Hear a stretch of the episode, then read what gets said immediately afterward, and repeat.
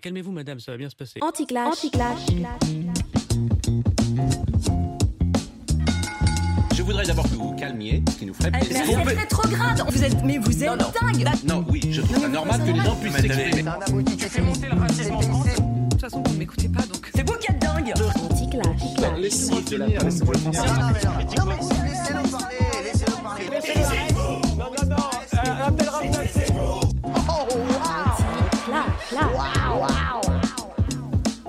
Bonjour et bienvenue sur Anticlash, une émission qui va au fond des sujets polémiques sans tomber dans le clash.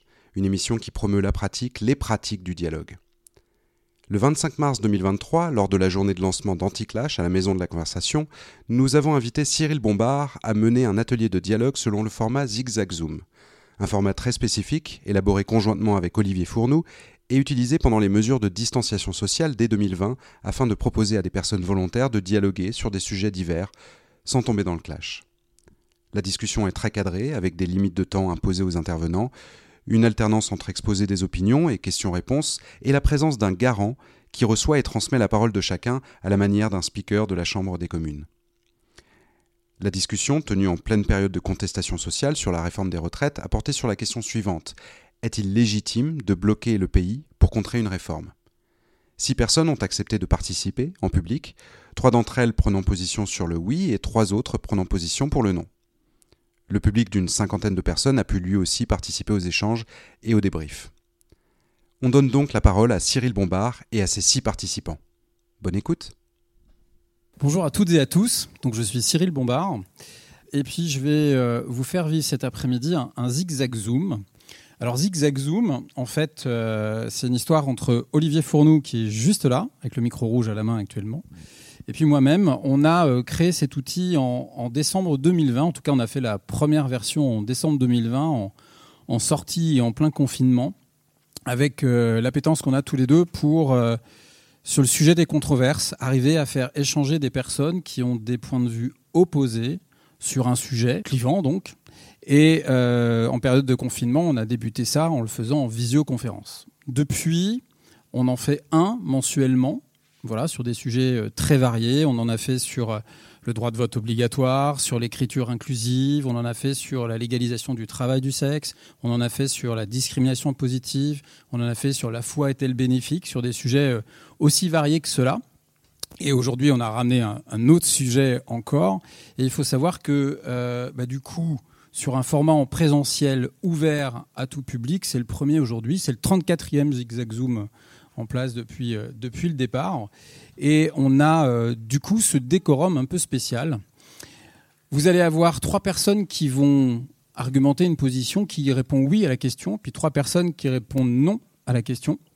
Mais on est tous et toutes mélangés. En fait, il n'y a pas... Euh, les trois oui sur scène, les trois non sur scène, et moi, vous le verrez, je vais le redire après, qui suis garant de ce dialogue-là, il n'y a pas une scénographie de ce type-là. Parce que un dialogue, bah, vous pouvez le faire à table, vous pouvez le faire à la maison, et puis si jamais vous posez la question à table et à la maison, rarement vous faites, bah ok, tous les oui vous passez à gauche de la table, tous les non à droite de la table, ça marche pas comme ça.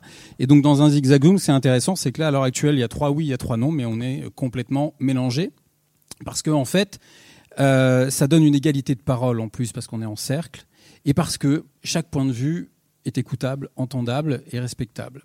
Et moi, je suis le garant de ça. En fait, je vais être le garant du dialogue. Il y a toujours une personne qui est garante du dialogue. Alors, je tourne le dos à deux personnes, vous m'en excuserez. N'hésitez pas à venir à ma gauche si besoin. voilà. Euh, et euh, trois rôles sont essentiels. Le rôle du garant du dialogue. Donc, moi, je vais vous faire respecter un timing à celles et ceux qui prennent la parole à celles et ceux qui vont poser des questions. Je vais être garant aussi du respect des personnes, la façon dont on s'exprime. J'y reviendrai juste, juste derrière. Et puis, je vais également être garant de la structure qu'on a mis en place. Et toutes et tous qui êtes présents dans la salle, vous êtes le public. Et à certains moments, vous aurez la possibilité de poser une question à l'intervenant ou à l'intervenante. Et moi, je vous donnerai euh, le micro à ce moment-là, et je suis euh, garant de ceci. Donc, on a un processus spécifique, un petit dessin derrière, trois oui, trois non pour un zigzag zoom, une personne garante du dialogue, et après vont se succéder des moments zig et des moments zag. Et on appelle ça un zigzag zoom parce qu'on passe d'un moment zig à un moment zag, et on zoome sur chaque position.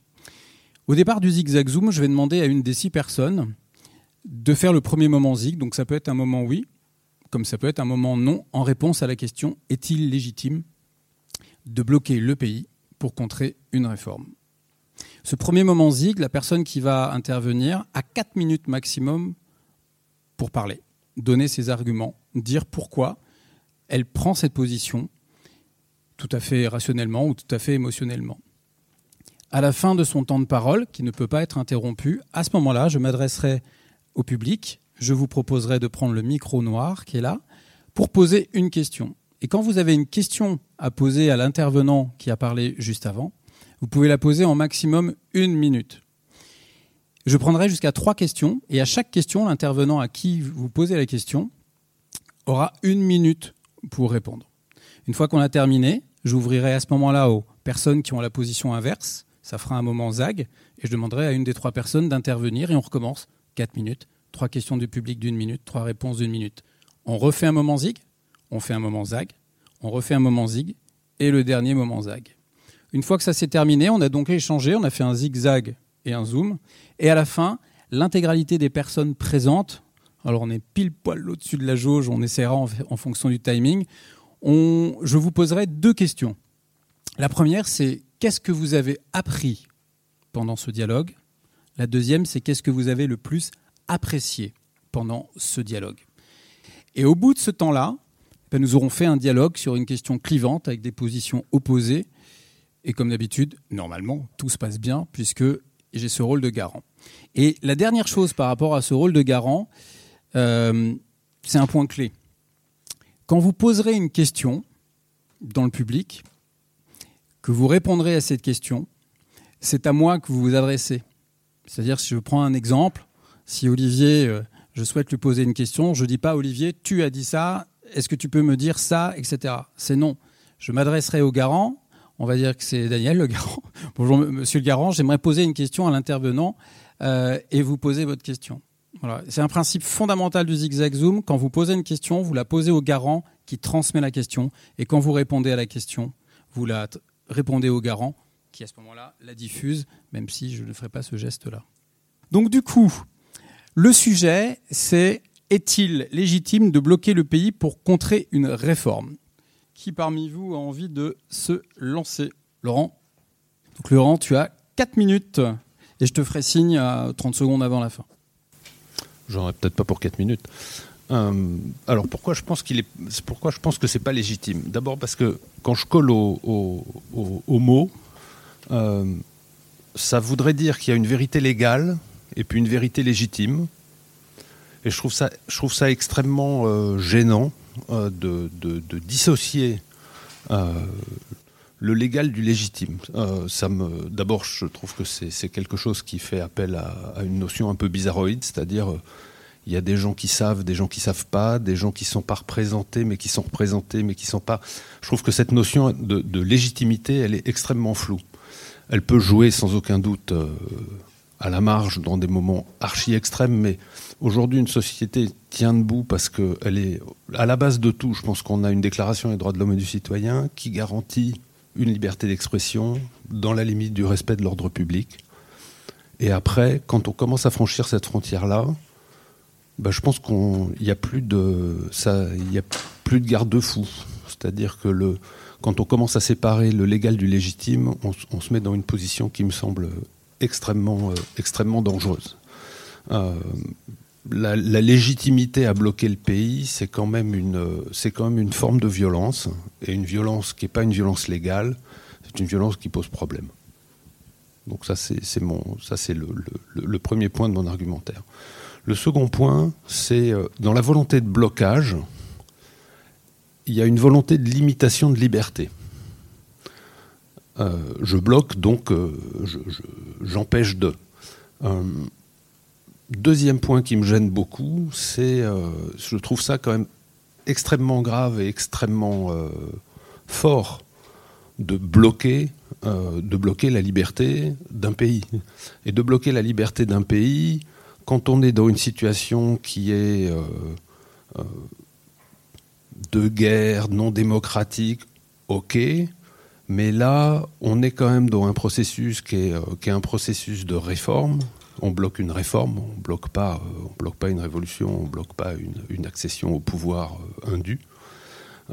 et donc, exercer, exercer ce type de violence privée parce qu'on est persuadé qu'on détient une vérité qui est supérieure à, la vérité à la vérité d'un parlement euh, et donc à la vérité d'une majorité d'électeurs, c'est quand même embêtant. C'est un, point, que je trouve euh, particulièrement gênant. Et puis le troisième point, c'est que la, la, seule légitimité qui est en fait offerte par la Déclaration des droits de l'homme de limiter la liberté, c'est celle de l'ordre public. Et du coup, la conséquence de 1 et 2, en général, c'est que ça se termine très très mal parce qu'il euh, y a toujours à la fin une espèce de partie de l'ordre qui déboule euh, et puis qui finit par ramasser la mise. Et au bout du compte, c'est pas c'est pas un système que je trouve particulièrement solide en matière d'évolution de, société que de d'être dans des logiques de blocage. Voilà, je suis plutôt dans une logique de bah, d'essayer de, de, trouver un moment pour la discussion euh, et après on passe à autre chose. Merci. Est-ce que l'un ou l'une d'entre vous, donc à la fois les personnes du public, mais aussi les autres personnes qui auront une position, vous avez une question à poser à l'intervenant? Alors euh, bonjour, euh, Monsieur Le Garant, j'aimerais bien poser une question. Euh, est-ce qu'il serait possible d'avoir la définition entre le blocage et la grève? Merci. Du coup, je transmets la question. La grève est un droit absolument imprescriptible, comme toutes les libertés individuelles.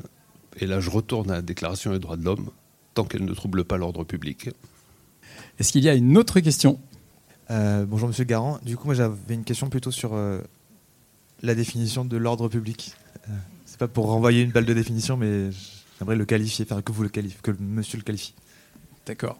Je transmets la question. L'ordre public, il est défini par la loi comme étant le moment où, et là c'est euh, c'est un peu plus sioux, euh, le moment où on considère que justement l'atteinte aux libertés individuelles est, euh, est supérieure aux, droits, aux droits fondamentaux de grève ou de manifestation. Le, si mes souvenirs sont bons, je pense qu'on est. Alors, je suis, désolé, on sombre dans le juridisme, mais, mais je, je, crois, je, crois, je crois que c'est quelque chose autour de ça. Merci. Est-ce qu'il y a une Troisième question, Olivier? Merci, monsieur le garant. Euh, euh, j'aimerais demander euh, à la personne qui vient de prendre la parole, j'aimerais lui demander une explication sur le glissement finalement du vocable du blocage vers le vocable de la violence. Est-ce que ce glissement va de soi? Une grève à la SNCF bloque des trains par définition. Et pour autant, ça n'est pas euh, violent. Donc comment euh, opère-t-il ce glissement euh, dans son argumentation? Merci pour la question. Laurent, je transmets la question.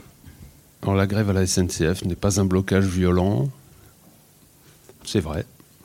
bloquer un rond-point, bloquer un déplacement, dans l'idée de bloquer un pays, c'est-à-dire d'empêcher les gens de se déplacer, moi je trouve ça violent. Euh, quand on commence à se dire on peut plus utiliser les routes, on peut plus utiliser le chemin de fer, on peut, on n'a pas le droit de bouger de chez soi. Pour moi, on est dans, on est en état de siège, on n'est pas dans un état normal. Et je trouve ça, euh, je trouve que c'est une violence. Merci pour cette réponse. Comme les questions ont été rapides et les réponses rapides, je peux en prendre une quatrième. Merci, euh, Monsieur Le Garon. Si on refuse la distinction entre légal et légitime, alors comment faire évoluer la société alors? Est-ce que ce n'est pas une vision euh, complètement conservatrice de la société quand c'est est-ce que ce n'est pas précisément l'action légitime mais pas encore légale qui fait évoluer la loi? Merci pour cette question. Je la transmets. Euh, historiquement, euh, légitime, euh, ça renvoie aussi beaucoup à la monarchie légitime, au légitimisme. je ne crois pas que ce soit fondamentalement une, notion conservatrice. Je pense qu'il y a effectivement au, bout du chemin on, est au bord de l'acte de foi, c'est-à-dire où on considère qu'on a un processus démocratique qui peut être efficace et qui peut enclencher, et qui peut enclencher une réforme, où on considère qu'on est sur une démocratie qui ne fonctionne pas et que dans ce cas-là, euh, la réforme n'est plus possible et qu'il faut, euh, tout basculer. le blocage entre les deux, j'ai du mal à le qualifier. Alors maintenant, pour revenir à votre question, est-ce que la légitimité... Euh, il y a deux choses qui me viennent à l'esprit. Le premier point, c'est euh, quand on oppose légal et légitime, euh, D'abord, ça fait appel à une notion qui, moi, me gêne beaucoup, c'est-à-dire qu'il y aurait un pays légal et un pays réel, ce qui ne nous ramène pas à des, débats qui me semblent très intéressants. Et ensuite, c'est probablement conservateur, oui, c'est probablement conservateur, mais c'est aussi le poids de la réalité d'accepter que la majorité décide sur la minorité sans l'écraser. Merci. Ça va mettre fin à ce premier moment euh, ZIG, qui était une réponse non à la question est-il légitime de bloquer le pays pour contrer une réforme? Et je vais donc demander et m'adresser aux trois personnes qui vont argumenter une position oui en réponse à cette question, savoir laquelle ou lequel d'entre vous souhaite commencer. Geoffrey? Ok. Du coup, Geoffrey, tu as 4 minutes. Euh, moi, je me suis intéressé euh, en venant euh, en fait, sur quel plan place la légitimité. La première intervention était plutôt sur la question de la légalité. Et moi, je voulais la placer sur deux autres plans. La première qui est socio-économique et historique. en fait, bloquer, faire la grève, entraver, saboter même, c'est une manière de créer une friction dans la société de créer un, une, comment dire, un, moment de suspension de l'évidence de tout marche bien, tout fonctionne correctement, et en fait on va continuer comme ça jusqu'à que jusqu'à qu'on soit essoufflé, qu'on soit complètement euh, d'une manière ou d'une autre piégé dans notre propre évidence. Et donc cette manière d'interroger euh, la société, c'est le blocage, c'est un, un moment où on se dit en fait euh, il y a des rouages dans un mécanisme qu'est la société, on n'en a pas forcément conscience, et quand on bloque ça, on met en évidence qu'il y a ces rouages-là et qui sont nécessaires.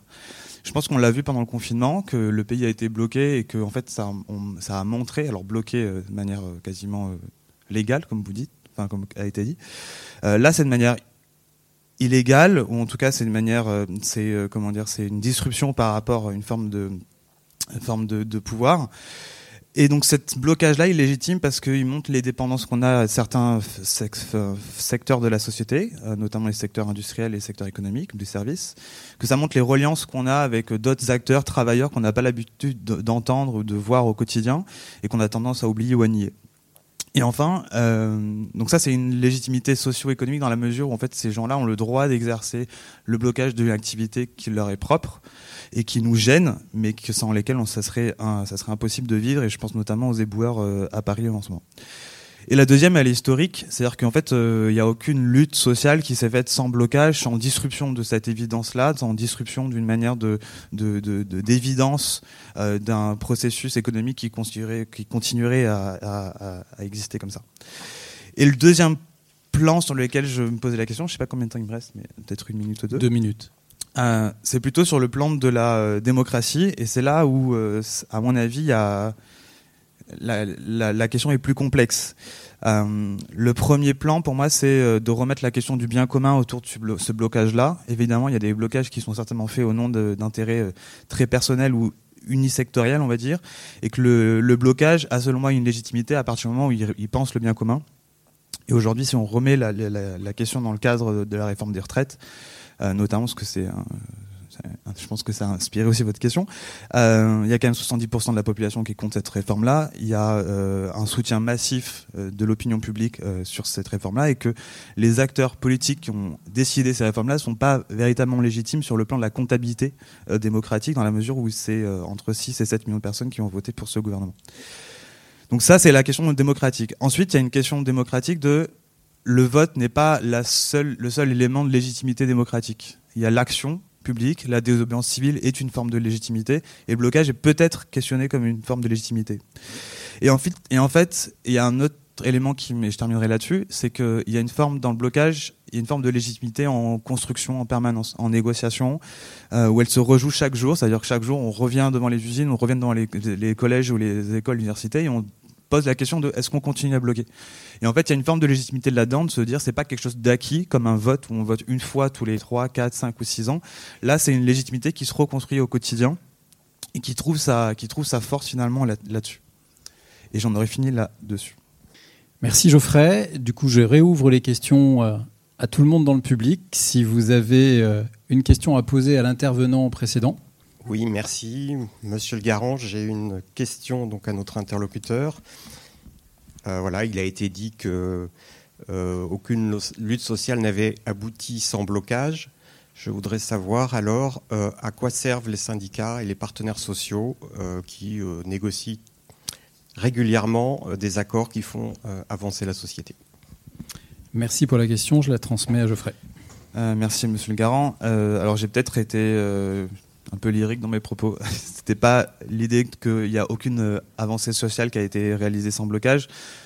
Je pense que historiquement le blocage a été un sur certaines réformes et certains enjeux un des moyens majeurs de retirer des, des, des, réformes. Alors je pense notamment au CPE, mais je pense on peut penser à mai 68 aussi, ou gagner gagner des euh, gagner de la du comment dire de la du droit social. Et aujourd'hui, c'est quand même compliqué de passer outre cette réalité euh, historique là. Mais c'est pas il n'y a une cause à effet direct entre blocage et on gagne et que c'est pas le seul moyen de gagner euh, de gagner du droit social. Merci. merci Monsieur le Garant. J'ai une autre question. comment faire coexister le fait qu'on a des sondages qui sont à 70% de gens qui seraient, le fait que les mêmes sondages indiquent qu'on revote aujourd'hui, on bouge quasiment pas l'Assemblée. Et est-ce que la République sondagière, c'est euh, une bonne solution? Est-ce que le sondage est la réponse à, une expression démocratique quotidienne? Merci pour la question. Je la transmets à Geoffrey. Euh, merci, monsieur le garant. Euh, je ne vais pas tomber dans le piège de dire que le sondage est la base de la démocratie, évidemment. C'était juste un symptôme et c'est un poids supplémentaire dans l'action des gens qui bloquent, qui font grève, et c'est un soutien en fait, euh, comme on peut avoir le soutien dans, d'autres formes de manifestation de ce soutien du public. Ça peut être de la relation interpersonnelle, ça peut être de se balader sur les réseaux sociaux et de voir les discussions qui sont en cours. Et le sondage est une composante parmi d'autres de cette euh, énergie supplémentaire et de cette construction, enfin, de l'apport supplémentaire à cette construction de légitimité. Et c'est peut-être une illusion d'esprit ou une vue de l'esprit, mais ça fait partie d'une réalité, c'est que le sondage aujourd'hui, s'ils sont là et qu'ils sont si récurrents, c'est qu'ils sont là pour apporter une sorte de matérialité d'une posture à un moment donné qui a son poids et qui a son rôle, et, mal, et heureusement, parce que je pense aussi que les politiques euh, aujourd'hui euh, prennent en considération ces sondages-là. Est-ce qu'il y a une troisième question? Euh, Monsieur Le. Euh, j'étais très étonné par ce que je viens d'entendre. C'est le, vote n'est pas le seul signe de la hum, légitimité démocratique. comment, quels sont les autres signes de la légitimité démocratique? Est-ce que le, vote, qui a lieu dans l'isoloir, d'une façon où les gens peuvent euh, faire une décision réfléchie n'est-il pas le meilleur euh? Merci pour la question. Geoffrey, je te la transmets. Alors, euh, encore une question extrêmement piège. je peux deux réponses là-dessus très courtes. La première, c'est qu'il y a encore une fois un symptôme du retour de la, enfin, du retour de la démocratie participative ou de l'ambition de démocratie participative au lieu de la démocratie, enfin en tout cas en complémentarité de la démocratie représentative. Et donc il y a l'ambition dans la société d'aller trouver d'autres formes de légitimité dans la décision publique, notamment, euh, que, que celle du vote. Et donc s'il y a ce mouvement-là dans la société aujourd'hui, c'est qu'il y a justement, on questionne en creux la légitimité d'un vote qui encore une fois qui est enfin qui est un moment T euh, assez rarement finalement dans nos sociétés. C'est-à-dire que le seul vote qui compte aujourd'hui c'est quand même quasiment les présidentielles et législatives. Et les, les, les, municipales. Mais les votes intermédiaires sont quand même très peu enfin comment dire sont désertés par les électeurs. Donc il y a ce premier point là le deuxième point c'est que euh, moi ce qui m'intéresse c'est que la démocratie elle soit euh elle soit vivante dans cette continuité démocratie participative et que ça soit une démocratie en action euh, là, comme ce qu'on fait maintenant aujourd'hui, il y a une forme de, de légitimité qui se construit ensemble dans la discussion. Et je Merci, t'étais bien. du coup, les trois questions, le temps est, pris. Euh, on va mettre fin à ce premier moment zag. Et du coup, je vais repasser sur un moment zig. Donc, euh, Marc ou Sylvie, lequel euh, de vous deux Sylvie, ça marche? Merci, merci, merci. Coup Sylvie, 4 minutes. 4 minutes. Maximum. Oui, maximum, hein, parce que je vais être synthétique. On a déjà entendu beaucoup de choses. Moi, je trouve que la grève est légitime sans aucune ambiguïté. Euh, voilà, légal, légitime, je ne vais pas rentrer là-dedans, mais en tout cas, elle est légitime. Voilà la question que je me suis posée en, en écoutant cette, cette question de est-ce que c'est légitime de bloquer le pays Je me suis dit, c'est, c'est l'histoire de bloquer le pays. Je me suis dit, mais enfin, qui je suis, moi, pour décider de bloquer le pays? Alors, on est plusieurs, euh, voilà. Mais la question du blocage du pays vraiment me, me, gêne. J'ai l'impression d'usurper un droit qui ne m'appartient pas. C'est-à-dire qu'il y a euh, autour de moi des gens qui sont d'accord avec moi, d'autres qui sont opposés, euh, dans différents registres et différentes euh, couches de population. Et je ne vois pas vraiment comment je pourrais m'autoriser à tout arrêter pour, pour ça, pour contrer une réforme. Voilà. Quelle que soit la légitimité, encore une fois, de la grève. Quoi. C'est, cette histoire de blocage. Je reviens sur une question que j'ai entendue tout à l'heure, que je trouvais intéressante. Et puis du coup, ça me donne l'impression aussi d'un espèce d'énorme ping-pong. Euh, on bloque euh, par le 49.3, on bloque le pays, on bloque, on bloque, on bloque, on s'en sort pas quoi. Et je me dis au final, euh, bloquer le pays, c'est alimenter ce ping-pong. Alors on, peut me rétorquer, mais c'est pas moi qui ai commencé, c'est l'autre, j'en sais rien, peut-être. Enfin voilà, les cercles, on ne sait jamais où ça démarre. premièrement, et puis deuxièmement, je me disais, mais au fond derrière la question où on est peut-être sans doute tous d'accord, c'est qu'on n'arrive pas à se parler. Donc du coup, bloquer euh, le pays, c'est aussi pour moi bloquer l'échange et bloquer la discussion, et ça, ça m'embête. Euh, ça m'embête euh, éthiquement, ça m'embête aussi parce, que, parce que si le blocage fonctionne, ça veut donc dire que euh, ça crée un précédent, c'est-à-dire que voilà, le, blocage sera toujours l'issue positive, et ça, je trouve ça désespérant. Donc j'ai peut-être un petit coup de mou, hein, mais je veux dire, voilà, je trouve ça désespérant. Si le blocage ne fonctionne pas, alors même le blocage ne fonctionne pas. Donc dans tous les cas, j'ai l'impression qu'on est perdant avec cette histoire de blocage. Voilà. Donc c'est, il y a un truc qui, me pose question vraiment hein, dans la logique de tout ça. Puis le troisième élément, alors que franchement, hein, j'étais euh, moite-moite. Hein quand euh, on m'a dit euh, qu'est-ce que tu choisis comme position, j'étais honnêtement moite-mat. Et puis euh, j'entends un matin à la radio rappeler il y a eu des histoires de, de bac, les épreuves de bac et où on a entendu quelqu'un dire mais bon, on va peut-être bloquer le, bac. Et je me dis alors là, franchement, si on en arrive à bloquer aussi le bac, qui est un élément du pays, hein, parmi d'autres, hein, c'est pas le seul, mais c'est un élément du pays, qu'est-ce que ça veut dire Qu'est-ce qu'on envoie comme message aux jeunes, autre que euh, euh, c'est si important, chacune des réformes, que votre avenir n'a pas tant d'importance que ça? Voilà. Donc ça m'a franchement gêné, ça m'a fait basculer peut-être un peu plus vers le non, en me disant euh, j'ai pas envie d'envoyer ce message-là aux gens. Je crois fondamentalement à la co-construction et le blocage contre le blocage me semble être l'anti-co-construction. Voilà. Merci Sylvie. Est-ce que vous avez dans le public ou parmi les autres intervenants des questions à poser par rapport à, ce qui vient d'être dit J'aimerais poser la question, euh, on peut être sensible à cette, idée que, euh, du coup, effectivement, si on bloque, on bloque, et donc euh, que plus rien n'est possible. Mais dans une situation où ce qui est perçu, à tort ou à raison, c'est que une réforme a été décidée, quoi qu'en ait dit et en ait pensé les interlocuteurs, les partenaires sociaux, etc. C'est-à-dire qu'il n'y avait pas de blocage, il n'y avait juste pas d'ouverture au dialogue.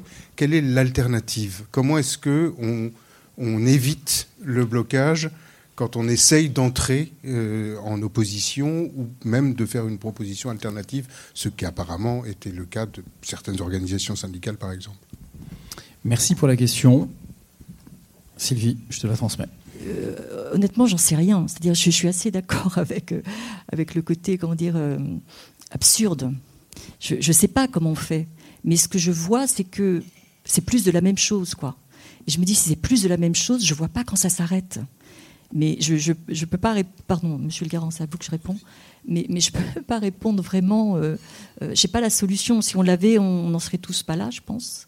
Et, de fait, c'est cette espèce de, système de provocation mutuelle qui, franchement, me laisse, me laisse sans voix. Euh, euh, donc non, je ne sais pas répondre à cette question. Je n'ai pas la solution, mais je vois bien que plus de la même chose, ça nous conduit dans le mur. Voilà. Et éthiquement, ça me pose problème. Est-ce que l'un ou l'une d'entre vous a une autre question à poser? Je me posais la question euh, de savoir si justement cette méthode de provocation mutuelle n'était pas du coup portée par euh, notre système euh, éducatif justement, d'où on pourrait peut-être mettre en question la symbolique très élitiste du bac, par exemple. Mais il me semble que du coup c'est peut-être comme le disait Madame, du coup, ce cercle vicieux.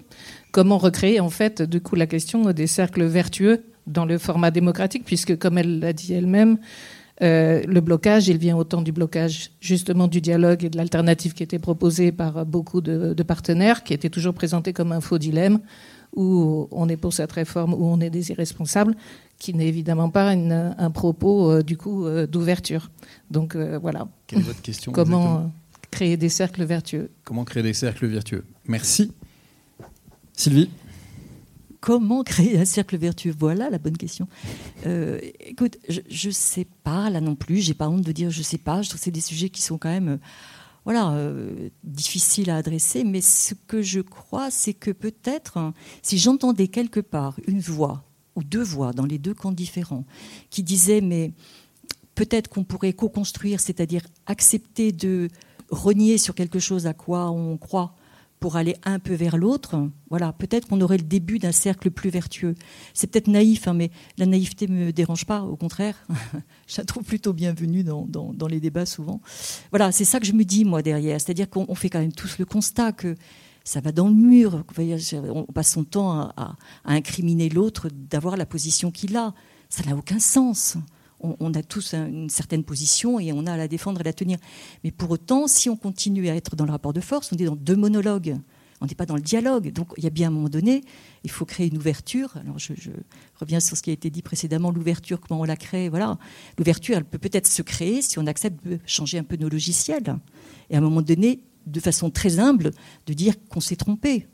Voilà, et que et qu'on a mal entamé le dialogue et que c'est fini. Voilà. C'est 15 secondes. C'est 15 secondes, et qu'on a mal entamé le dialogue et que quelque chose dans le, le, paradigme initial quoi devrait changer. Mais il faut bien qu'il y ait quelqu'un qui dise à un moment donné, oui, ça serait mieux de co-construire que d'essayer de se convaincre au sens, euh, euh, tu vois, de, de l'emporter l'un sur l'autre. Quoi. je, suis vraiment, je pense qu'on, voilà, il y a un moment, il faut qu'on change de paradigme, quoi. Merci pour cette euh, réponse. J'avais une troisième question. Du coup, Olivier euh, Merci, monsieur le garant. Euh, donc j'ai une question pour l'intervenante qui, à un moment, a, dit que bloquer le pays, c'était d'une certaine façon bloquer l'échange et la, et la discussion. Euh, est-ce qu'on ne pourrait pas aussi imaginer que bloquer le pays est encore une manière, finalement, d'envoyer un message de communiquer, d'être dans des formes de prétention à la validité, à la morale. Et autrement dit, que bloquer le pays, c'est encore un message dans l'ordre humain, c'est encore un message peut-être lancé, un appel désespéré au, dialogue, justement, euh, à la parole. Euh, euh, et à ce moment-là, si on a cette interprétation-là, évidemment, qu'est-ce que ça, voilà, qu'est-ce que ça trouble dans l'argumentation de l'intervenante? Merci pour cette question que je récupère. Mm. Et te la transmets, Sylvie. Euh, ça trouble, ça trouble l'intervenante elle-même hein, d'entendre ça, parce que c'est vrai que je trouve l'argument très juste. Je trouve l'argument très juste. Euh, c'est vrai que ça peut être un message adressé euh, à l'autre, mais encore faut-il que l'autre l'entende. J'ai l'impression qu'on n'est pas du tout dans cette ouverture, ni d'un côté ni de l'autre. C'est-à-dire, c'est, tu vois, enfin, Monsieur le Garant, il y a, il y a vraiment cette ok, mettons, le, message porte, on, bloque le pays, plus rien ne se, plus rien ne se passe. Euh, qui va commencer à débloquer quelque chose pour que quelque chose se passe à nouveau? J'entends bien hein, ce qui est dit et je trouve ça assez juste, je suis assez d'accord avec cette approche-là, mais pour autant, j'ai l'impression qu'une fois qu'on a posé ça, euh, on, le voit, quoi. De tous côtés, c'est plus de colère, plus de récrimination des deux côtés. Donc j'ai l'impression qu'il n'y a, pas de fin au blocage sauf la mort, peut-être, hein, par, par, par manque de mouvement. Merci pour cette réponse qui clôt ce deuxième moment ZIG. Donc on va passer au deuxième moment ZAG en réponse. Donc une réponse oui par rapport à la question posée. Et du coup, soit Daniel, soit Julie. Julie? Merci. 4 Euh, minutes. ok. Il y a beaucoup de choses qui ont été dites, donc euh, pour éviter de, répéter euh, certaines choses. donc la question était est-il légitime de bloquer le pays euh, contre une réforme? Alors moi je dis oui. Et je voudrais revenir sur, on en a déjà évoqué un petit peu, mais sur le, terme de blocage. Et j'ai l'impression qu'on veut faire la différence entre la légitimité et le droit de faire grève et de bloquer. Alors que, en fait, on essaye de différencier, alors que ça peut être assez contestable, puisqu'on retrouve quand même dans les deux cas, dans la grève ou, dans le blocage, euh, euh, des fois des formes d'illégalité. Et, euh, et quand on y pense, quand il y a des grèves à la SNCF ou quand il y a des grèves dans des raffineries, ça bloque. Il n'y a plus, d'essence, il n'y a plus de transport. Et en termes économiques, si on, la grève bloque peut-être plus qu'un où en fait on se, on vient à penser que le blocage est, c'est, quelque chose de violent comme, comme l'a été dit un peu précédemment. Mais voilà, moi je trouve que on vient à différencier les deux alors que en fait euh, c'est un peu la même chose. Euh, donc à partir de ce constat-là, euh, est-ce que c'est légitime? Oui, parce que c'est une manière de, se mettre en mouvement, de, de montrer une opposition, une frustration, et que au final tout ne se passe pas dans les grandes sphères euh, de, la politique. Et euh, aujourd'hui, si on parle de démocratie, si on revient à parler de, l'étymologie, euh, donc euh, c'est pour le peuple, de faire entendre sa voix d'une manière, c'est déjà euh, faire euh, utiliser ses droits et avoir cette légitimité-là. On fait partie du peuple et on veut que les choses se passent aussi pour nous. Et en faisant entendre sa voix, c'est tout à fait légitime. Et donc, euh, à partir de ce moment-là où on pose ces, ces deux constats-là, euh, on se rend compte que, euh, ce qui a été dit aussi un peu précédemment, les, grands droits sociaux qu'on a pu avoir, euh, c'est grâce à ces mouvements-là, cette mobilité-là euh, du peuple euh, à travers l'histoire, qui nous ont permis d'avancer euh, en opposition, plus ou moins violente, euh, pour faire avancer les choses. Donc, euh, pour éviter de me répéter avec, euh, mes, mes collègues, euh, je vais m'arrêter là. Ça marche. Merci. Est-ce que vous avez des questions Moi, j'ai entendu le mot blocage, j'ai entendu le mot légitime, j'ai pas entendu le mot réforme. Et ça m'a un petit peu chiffonné parce que est-ce que face à l'évolution du monde, à l'évolution économique, sociale, est-ce qu'on peut imaginer un pays qui ne se réforme jamais? Et là, en l'occurrence, la réforme à point, elle a été bloquée. Cette réforme, elle est bloquée. Donc, on se dit que finalement, le mot réforme euh, n'entre pas dans ce vocabulaire. Et moi, ça me chiffonne beaucoup. Donc, Quelle est votre question? Euh, Si ben, ma avez- question, c'est comment, à ce moment-là, réformer un pays si, à chaque fois qu'on émet une idée, que ce soit la réforme à point euh, d'il y a quelques années et celle-ci, euh, la réforme ne peut pas se faire. Quoi.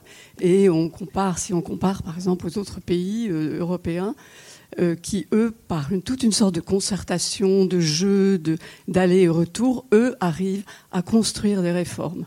Et là, les réformes ne se construisent pas. Merci. Je- merci pour cette question. Je dis, je la transmets. Donc, euh, si j'ai bien compris la question, c'est comment on pourrait arriver à se réformer? C'est ça? Si je reforme Si vous la reformulez, c'est ça Oui. Euh, eh ben, il faudrait que je fasse des recherches un peu en amont. Euh, mais euh, oui, alors on, a évoqué un petit peu, euh, un peu plus tôt tout ce qui est démocratie participative, où on inclurait peut-être plus de, consortiums de personnes de, différents bords, pas forcément que des politiques, mais de, toute strate de, la population, avec différents métiers, des jeunes et des moins jeunes, pour essayer d'a- d'avoir un, dialogue euh, plus construit euh, et peut-être plus représentatif de ce qui se peut passer, et qui pourrait peut-être amener à une meilleure euh, construction, des- une meilleure euh, élaboration de ce que pourrait être notre, euh, notre monde de aujourd'hui et demain, et qu'on n'appellerait plus réforme, qu'on appellerait construction ou élaboration. Merci pour cette réponse. Est-ce que l'un ou l'une d'entre vous a une autre question à poser à l'intervenante? Je te la Raphaël. Olivier. Merci. Donc euh, ma question, Monsieur le Garant, est la suivante. Comment éviter que le blocage ne conduise pas à la violence? On constate euh, ces derniers temps que toute forme de blocage aboutit à un moment donné ou à un autre à la violence. On le voit ces jours-ci avec un exemple très précis, grève des ramassages d'ordures et toutes les poubelles servent pour faire des foyers d'incendie et, euh, et, et, relayer des mouvements qui, eux, deviennent violents. C'est un exemple et il y en a sans doute beaucoup d'autres dans les blocages, etc. Donc ma question c'est, est-ce que la violence n'est pas, n'est pas la conséquence inéluctable du blocage? Merci pour cette question que je transmets à l'intervenante. Euh, je pense que le blocage n'induit pas forcément la violence, mais l'atmosphère dans laquelle on est aujourd'hui, si je prends ce qui se passe en ce moment, c'est euh, comment, euh, si je prends par exemple l'exemple de, de marches dans Paris où, les gens se, se mobilisent et, se manifestent, c'est euh, il y, y, a un climat, c'est tendu. Et, et c'est pas forcément que les personnes qui viennent manifester et qui viennent bloquer, c'est aussi la réponse euh, de, je vais utiliser par les, forces de police. Euh, c'est dans ce, il y a un climat qui vient tendre les personnes entre elles et qui amène à cette violence.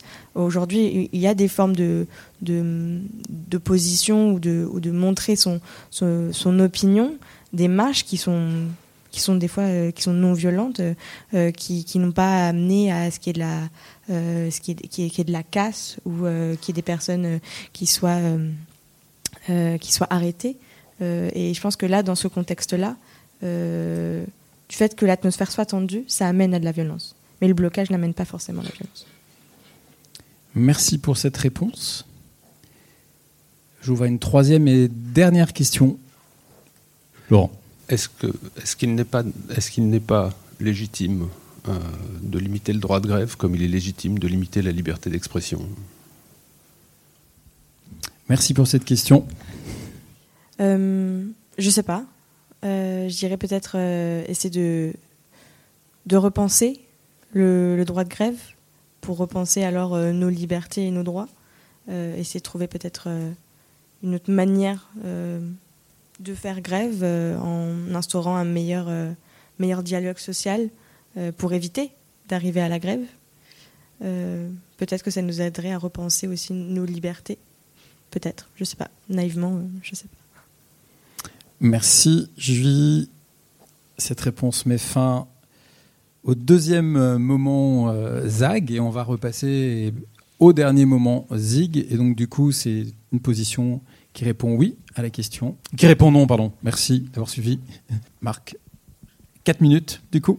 Oui, merci, monsieur le garant. Euh, donc, alors, moi, étant donné que voilà, j'ai une activité euh, au niveau des transports en commun, je, je prendrai ce prisme-là, mais qui euh, s'applique un peu aussi aux autres, euh, aux autres domaines. Euh, D'abord, effectivement, je crois qu'il faut distinguer grève partielle, voire totale, c'est pas le cas aujourd'hui. Et puis blocage.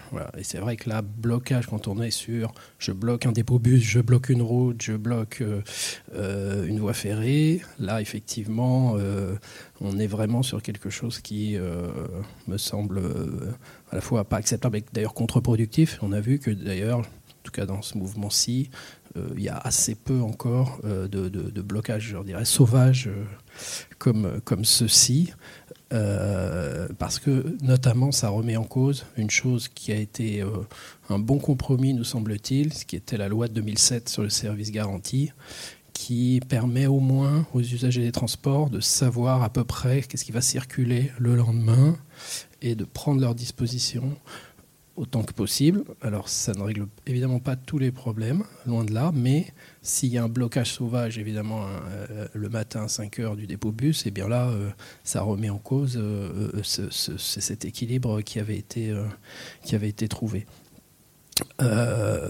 pour nous, le problème que, pose voilà, c'est non, pas les blocages intempestifs, mais voilà, les, mouvements de grève qui sont quand même, hein, si je prends le cas de la SNCF, très nombreux. Là, on est sur un mouvement interprofessionnel, mais il y a les grèves locales, les grèves euh, nationales. Euh, enfin, ces dernières années, il y a à peu près un, un gros mouvement de grève tous les deux ans hein, à la SNCF. Euh, c'est quand même un vrai problème parce que on est dans, je dirais, du triple perdant en fait dans ces mouvements. D'abord, évidemment, les usagers, on perd des usagers dans ces mouvements-là, on perd des clients du, ou des usagers du, train, et, on, condamne les gens à, revenir à la voiture. Le, la collectivité perd de l'argent la SNCF, euh, à chaque, chaque mouvement grève, des centaines de millions d'euros euh, se sont perdus. Et puis évidemment, les grévistes aussi euh, perdent, perdent de l'argent. Donc c'est c'est quelque chose qui devrait être vraiment l'exception. Et qui est devenu la règle parce qu'il y, a une culture de la grève aujourd'hui à la SNCF qui est utilisée pour des sujets parfois très légitimes, hein, mais euh, on n'arrive plus à euh, visiblement euh, voilà, gérer, des, sujets de conflit même internes par des négociations normales comme ça se passe dans la, grande majorité des, entreprises. Donc on,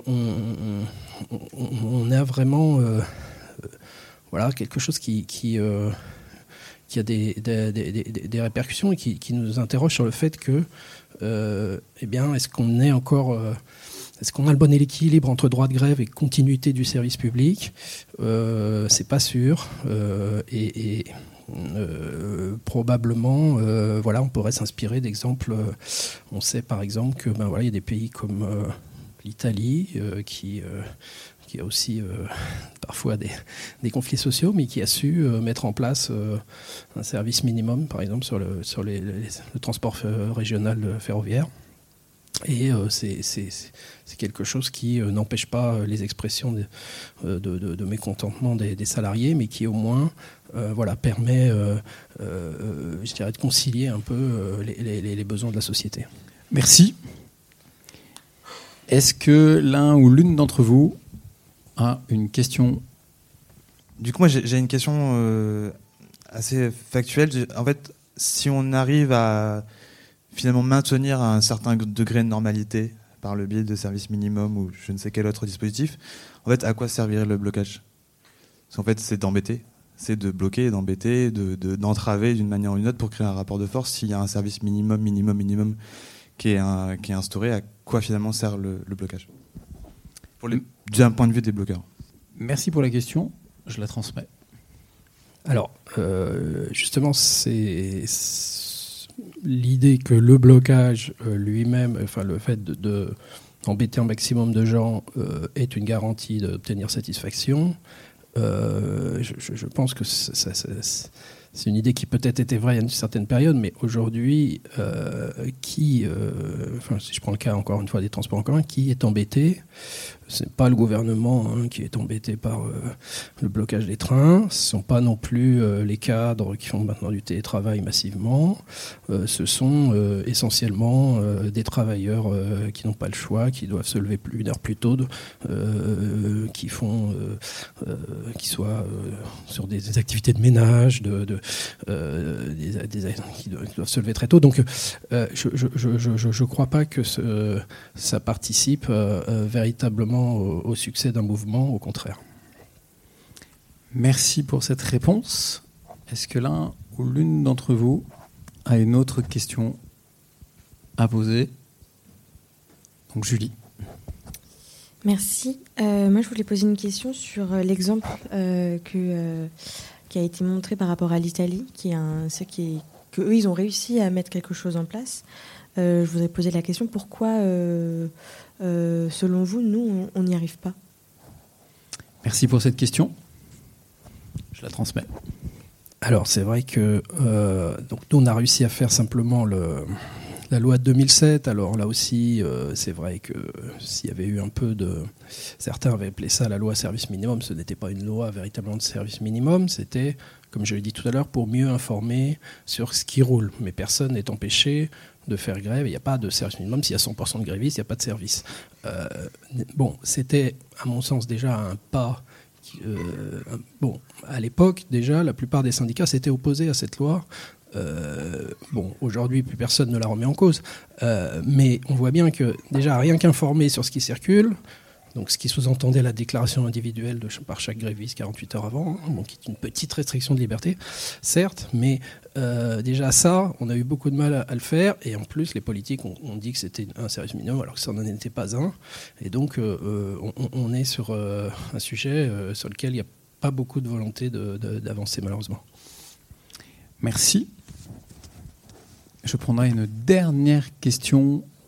La question que je me pose, est-ce que dans tout ça, on n'est pas arrivé dans un affrontement, blocage, pas blocage, euh, simpliste, et que le débat n'est pas assez éclairé par des grandes notions comme euh, par exemple, on a tous envie de partir à la retraite à 62 au lieu de 64 ans, mais la, notion financière, le nombre de euh, partir avec une retraite à 1000 euros, c'est pas la même chose que 1500 euros. Euh, la, démographie, il y a moins de personnes qui, payent pour les générations d'au-dessus, et, donc ça pose un problème. Quand il y a du déficit, il y a une dette qui est reportée sur les, jeunes générations. Bref, est-ce qu'on n'est pas arrivé à un affrontement stérile parce que on n'arrive pas à éclairer le débat avec les grands enjeux? Mais différents leviers de décision au lieu d'être focalisé sur euh, un âge. Merci pour cette question. Je vous la transmets. Alors, euh, effectivement, le, dès lors qu'on est dans, un, dans une grève et des blocages, euh, le débat devient un peu simpliste et, en fait, il n'y a, a, plus beaucoup de débats. En tout, en tout cas, euh, la complexité euh, du, débat n'est pas, euh, pas retranscrite. Hein. Si je donne un seul exemple, c'est justement des conducteurs de l'SNCF, du fait, de, du fait du droit du grand-père qui a été accordé. certes, leur âge de départ minimal est, passe de 52 à 54 ans, mais ils partaient en moyenne à 55 ans, d'ores et déjà, pour ne pas avoir trop de décotes. Donc le changement pour eux, alors pour les nouveaux arrivants, il est bien, euh, bien davantage, mais le changement pour eux est extrêmement faible. Bon, euh, euh, ça ne veut pas dire que c'est pas légitime, mais néanmoins, ça, je l'ai assez peu vu expliquer. et, et, paradoxalement, ce sont voilà, les premiers qu'on voit sur le, sur le mouvement. Merci pour cette réponse. J'ai le temps d'une quatrième, si jamais. Oui, peut-être, je me demandais pour, pour du coup peut-être pour clore, puisque c'est la dernière, c'est de, resynthétiser peut-être moi ce qui m'a le plus interpellé, euh, c'était que évidemment comme la question est posée comme, un, faux dilemme, si je puis dire, donc dans un, dans un côté clivant, euh, c'est effectivement comment l'éclairer mieux et peut-être comment mettre les enjeux sous-jacents euh, derrière, qui sont ceux des contre-pouvoirs qu'une démocratie doit mettre en place pour pouvoir fonctionner. Donc, euh, et cela pour le bien commun. Donc, est-ce que la question est effectivement que pour retrouver un dialogue euh, et un cercle vertueux, ne faut-il pas questionner la question sous-jacente de quelles sont les modalités d'une démocratie aujourd'hui qui représente le bien commun et qui représente aussi la parole de, évidemment d'une majorité qui n'est pas souvent représentée dans l'Assemblée. Il y a de moins en moins d'ouvriers, etc., par rapport à historiquement. Donc, euh, reposer euh, au départ la question des contre-pouvoirs et des modalités d'une démocratie qui représente euh, le bien commun. Merci. Vaste question. Euh, oui, alors là, on peut, on peut être d'accord, enfin, dans une certaine mesure. C'est-à-dire qu'effectivement, on voit bien que les différents acteurs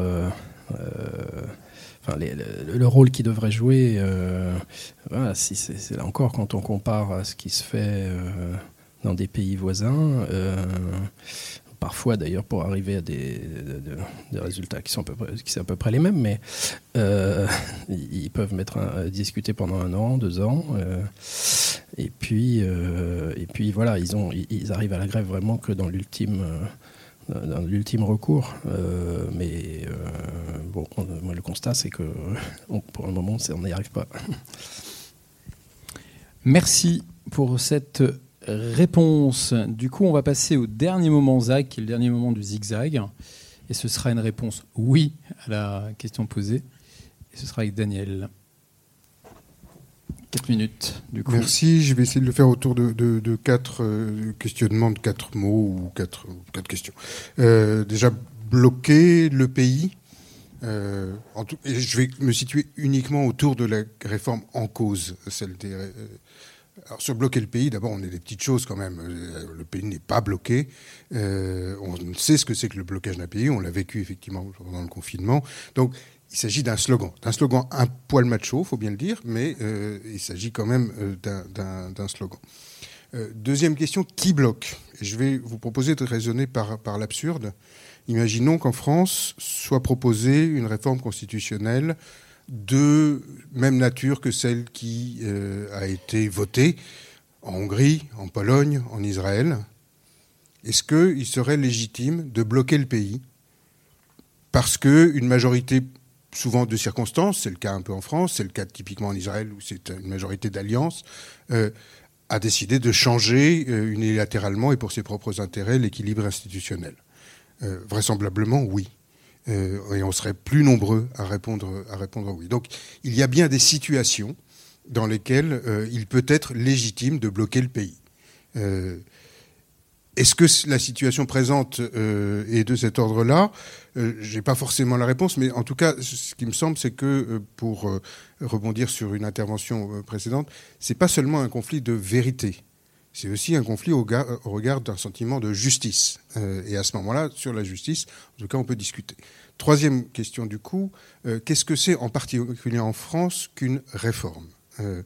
Et là en général, euh, une réforme en France, c'est une proposition qui arrive toute casquée-beauté euh, d'un gouvernement qui dit voilà les 25 pages, euh, maintenant on discute, mais en fait quand même on va la faire passer. et c'est ce qui s'est produit en, l'occurrence ici. ce qui est donc la question effectivement à nouveau est qui bloque, qui contraint ses interlocuteurs au rapport de force? et y aurait-il d'autres manières? On, les espère. Euh, effectivement, elles existent ailleurs, mais en tout cas, il me semble qu'on ne peut pas faire retomber l'intégralité de la responsabilité du blocage sur les gens qui, sur le, euh, qui, sur le terrain, effectivement, essayent de, bloquer ou de gêner ou de disrupter, etc. Et la dernière question, c'est euh, dans cette situation, quelles alternatives? Et je voudrais juste dire peut-être deux choses. La première, c'est qu'une réforme de ce genre, une fois qu'elle est passée, elle reste. Euh, on en a l'habitude, c'est des effets de cliquet. La prochaine majorité sera en fait trop contente de ne pas avoir à reposer toute cette question-là. Elle lui dit oh bah, voilà, c'était pas vraiment pas bien, mais on va on va pas y toucher en vrai. Euh, donc elle sera inscrite. Et donc effectivement, soit on l'empêche de passer, soit elle passe et elle restera en, place. Et quand même, euh, quelle est l'alternative? Est-ce que ça a été efficace? Ça a failli l'être à neuf voix près, ce qui n'était pas du tout un acquis.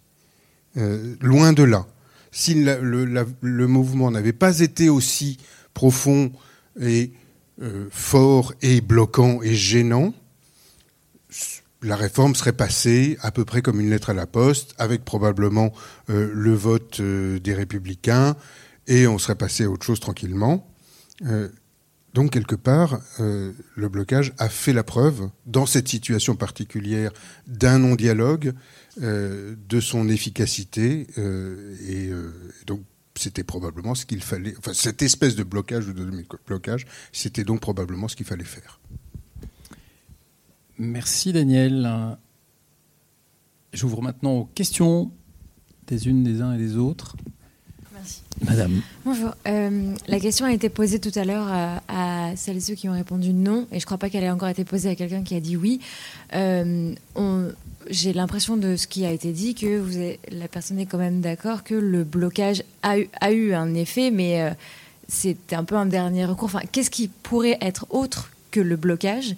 Euh, pour euh, qu'il y ait effectivement un contre-pouvoir ou pour que, que, par exemple, la motion de, censure ait eu, enfin, n'a pas réussi, mais qu'elle ait pu avoir une, résonance autre que par, par le blocage Je ne sais pas si ma question est hyper claire, mais voilà. C'est bon, merci pour cette question. Je la transmets. Cette question me semble claire. Euh, dans la situation dans laquelle nous nous trouvons, je ne suis pas sûr qu'il y ait eu d'autres euh, solutions. En revanche, euh, bien évidemment, et à beaucoup d'autres endroits dans, le monde et en Europe, il y a d'autres manières de discuter de changements de cette, de cette ampleur-là. ce n'est pas la manière française, en tout cas moins la manière euh, du gouvernement présent, qui fait que, qui met des acteurs devant un fait accompli en disant c'est ça qu'on va faire les gars euh, et les filles euh, et, et, si vous ne voulez pas, effectivement, vous êtes des conservateurs, vous êtes en dehors du dialogue, vous, la concertation sert à rien puisque vous n'êtes pas d'accord avec moi. Euh, et, et, donc à ce moment-là, effectivement, il n'y avait pas d'autre alternative. Mais dans, en, dans, dans, le champ européen aujourd'hui, on, on, discute beaucoup sur ce qui s'appellerait, ce qui s'appelle la démocratie délibérative, qui dit d'abord, ça n'est pas juste au moment des votes institutionnels que ça, que ça se passe. Et effectivement, quand il s'agit de changer les choses de cette ampleur, on y prend le temps on le construit ensemble. Si ça prend trois ans, comme vous le disiez tout à l'heure, comme un autre intervenant le disait tout à l'heure, euh, euh, eh bien, ça prend ce temps-là. Merci pour cette réponse. Une deuxième question.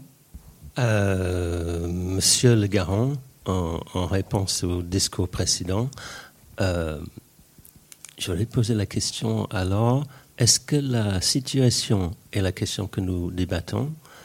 Est-ce que ce n'est pas quelque chose de spécifiquement français, lié à la culture et l'histoire de, la France?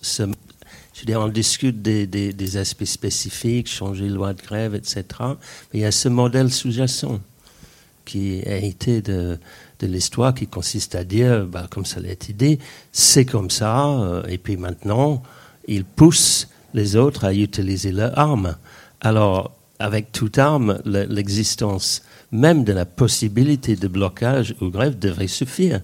Pourquoi obliger les gens à, s'en servir? Voilà. Merci pour cette question que je transmets. En tout cas, ce que je présentais sur la manière de réformer, oui, je parlais de la manière française, et je ne saurais pas me prononcer euh, ailleurs. Euh, j'aurais juste peut-être une réponse en disant, il y a sans doute des pays où les gens aimeraient pouvoir bloquer euh, face à des réformes de nature de celles que j'ai pu présenter dans le raisonnement par l'absurde. Euh, et donc chérissons aussi cette possibilité de bloquer, même si elle peut s'avérer pénible. Merci pour cette réponse. Il y avait une troisième question juste derrière. Merci, Monsieur le Garant. Euh, une question qui, en fait, euh, si j'ai bien entendu l'interlocuteur, il dit finalement on est passé à neuf voix près et peut-être que s'il y avait eu un petit peu plus de blocage, bah, finalement euh, la, loi n'aurait pas, enfin le 49.3 euh, n'aurait pas été adoptée, donc la loi. Donc euh, on est quand même dans la surenchère, dans le recherche d'un blocage supérieur pour essayer de, se faire entendre. Je voudrais revenir finalement au, premier point qui avait été abouti par le premier, qui avait été défendu par le premier euh, défenseur du nom, qui est le respect du cadre légal. Est-ce que en fait le respect du cadre légal et de tous les contre-pouvoirs qui sont installés euh, ne devrait pas suffire quand même à faire euh, respecter et, voter des lois, y compris des lois telles que on l'a indiqué, qui aujourd'hui sont votées en Hongrie, etc. Est-ce que par exemple en France, un tel projet comme celui qui a été voté en Hongrie passerait l'ensemble du cadre qui existe? Je pense que je pense que non, mais j'aimerais bien avoir le ressenti du, du, l'intervenant là-dessus. Merci pour cette question. Daniel, je la transmets. Alors, sur le type de réforme en, question, comme je raisonnais par l'absurde, évidemment, je ne vais pas répondre euh, là-dessus, mais peut-être euh, on est quand même dans une Ve République qui est notoirement faible du point de vue des contre-pouvoirs, euh, et donc il me semble que c'est de la responsabilité du pouvoir d'organiser des formes, des formes délibératives et qu'on ne peut pas se considérer comme élu avec un mandat bloqué dans lequel on a absolument toute possibilité de faire absolument tout ce qu'on a dit, parce qu'à un moment ou à un autre, on a une majorité de circonstances. Euh, et donc, euh, euh, il me semble qu'effectivement, dans la situation et dans la manière dont une réforme de cette ampleur a été installée, qu'il était légitime de faire jouer au maximum le rapport de force, sachant qu'il s'est joué quand même d'une manière qui reste aujourd'hui gênante mais pacifique. Et donc, effectivement, peut-être qu'il aurait fallu le faire encore un peu plus. Merci pour cette euh, réponse. Du coup, qui clôt les zigzags sur le, sujet d'aujourd'hui. En fait, je vous propose chacun de prendre deux minutes là pour euh, euh, répondre à ces deux questions. La première, c'est qu'est-ce que vous avez aimé pendant ce dialogue? La deuxième, c'est qu'est-ce que vous avez appris pendant ce dialogue? Vous ne serez pas obligé de parler. Si vous n'avez pas envie de parler ou pas répondre à ces questions, vous direz je passe avec le micro. Je vous laisse réfléchir à ça et après on, fera circuler dans un sens pour que chacun et chacune puisse s'exprimer en maximum une minute et je ferai aussi le gardien du temps par rapport à ça. Euh, bah moi, c'était la première fois que je venais ici et que j'assistais aussi à un groupe euh, où on peut discuter et échanger comme ça. Et je trouve que c'est passionnant. C'est passé en une heure et demie, mais enfin, même pas une heure et demie, c'est passé très vite. Donc ça, je trouve ça chouette et c'est quelque chose que j'ai beaucoup aimé. Euh, ce que j'ai appris, ça découle un peu de ça. J'apprends que bah, c'est possible d'échanger et de trouver aussi, de, réfléchir, que ce soit du côté du oui ou du non, à des possibilités, en fait, à d'autres paradigmes, comme Madame euh, l'exprimait tout à l'heure. Et ça je, trouve ça, je trouve ça cool aussi. Donc, sur le, le fond et la forme, c'est un dispositif que je trouve très, très chouette. Et ça donne aussi un peu espoir à, d'autres formes de discussion qui ne sont pas forcément présentes dans, dans notre système politique démocratique. Bah, oui, j'ai trouvé que c'était très intéressant, euh, la structure. En fait, ce qui m'a amusé, c'est qu'à certains moments, j'aurais presque pu euh, récupérer des arguments pour lesquels, au départ, je n'étais pas d'accord. Donc, euh, je trouve que, quelque part, c'est bien que ça fonctionne. ben oui, c'est ce que j'ai aimé, c'est que, que, ça donne euh, à réfléchir euh, d'une façon. Euh, voilà. Et ce, ce à quoi j'ai beaucoup pensé pendant ce débat, surtout dans la première partie, c'est en fait, je me rends compte que le débat est beaucoup entre la, le désir de démocratie directe et la, démocratie représentative moi, je ne crois pas beaucoup à la démocratie directe, mais en même temps, je pense qu'il faut euh, certainement entendre ce désir de démocratie directe, qui est surtout évidemment le fait de, à chaque génération, le fait de la jeunesse, évidemment, il faut l'entendre, et en même temps, il faut comprendre que c'est pas durable.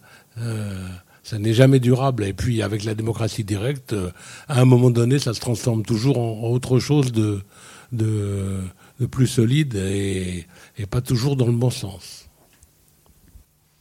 Euh, moi, ce que j'ai aimé, c'est euh, la mesure des propos. J'ai notamment aimé quand Madame a dit je ne sais pas. Je pense que c'est important des fois d'admettre qu'on ne sait pas et puis de, ouais, ça, de, précéder son propos en disant j'ai pas forcément d'avis, mais euh, j'ai un peu improvisé. J'aurais aimé qu'on définisse les notions au début. ça aurait peut-être pu éviter qu'on joue un peu sur les mots, qu'on oppose légitimité à l'égalité, par exemple Alors, euh, moi, j'ai ouais, appris, j'ai appris que ce sujet euh, ultra traité aujourd'hui, rabâché euh, jusqu'à plus soif dans les médias, qu'on entend quand même tous les jours, hein, finalement, cette question, ben, j'ai appris que là, à travers la diversité des prises de parole, dans, des deux côtés d'ailleurs, l'arc-en-ciel des oui et l'arc-en-ciel des non, eh ben, j'ai entendu plein de choses que j'entends pas sur les médias, quoi, euh, des manières de l'exprimer, des questions de fond qui sont arrivées. Et donc j'ai appris que finalement, euh, c'était, il suffit, suffisait d'ouvrir la porte du dialogue pour entendre plein de trucs différents de ce qu'on entend tous les jours. Et ça, vraiment, j'ai beaucoup appris et aimé en même temps. C'est un petit peu, je réponds aux deux questions en même temps.